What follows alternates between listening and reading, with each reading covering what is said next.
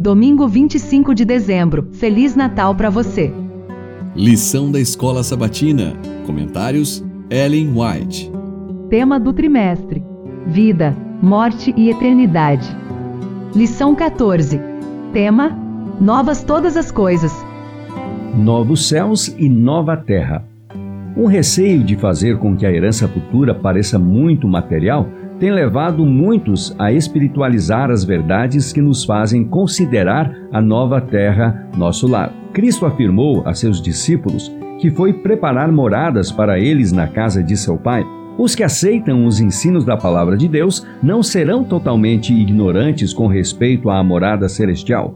Contudo, declarou o apóstolo Paulo: nem olhos viram, nem ouvidos ouviram, nem jamais penetrou em coração humano o que Deus tem preparado para aqueles que o amam. 1 Coríntios 2:9. A linguagem humana não consegue descrever a recompensa dos justos. Será conhecida apenas por aqueles que a contemplarem. Mente finita nenhuma consegue compreender a glória do paraíso de Deus. A história da redenção, página 302. A vida na terra é o princípio da vida no céu. A educação na terra é a iniciação nos princípios do céu. E o trabalho aqui é o preparo para o trabalho lá.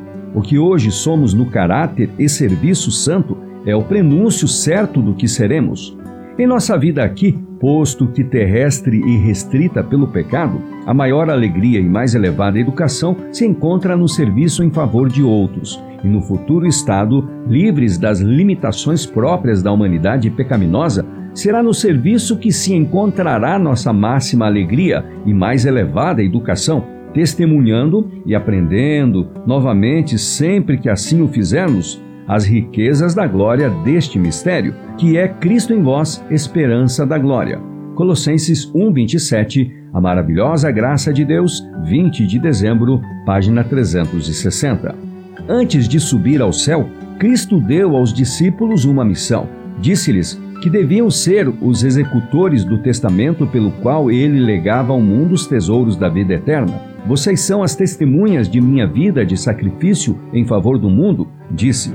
E embora meu povo não quisesse vir a mim para ter vida, embora sacerdotes e autoridades tenham feito comigo o que desejaram, apesar de me terem rejeitado, terão ainda outra oportunidade de aceitar o Filho de Deus.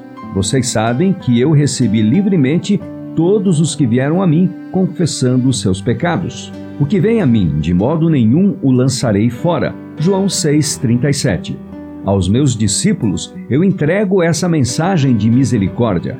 Ela deve ser dada tanto a judeus quanto a gentios, primeiro a Israel e então a todas as nações, línguas e povos. Todos os que crerem devem ser congregados numa única igreja. A comissão do Evangelho é a carta magna missionária do Reino de Cristo.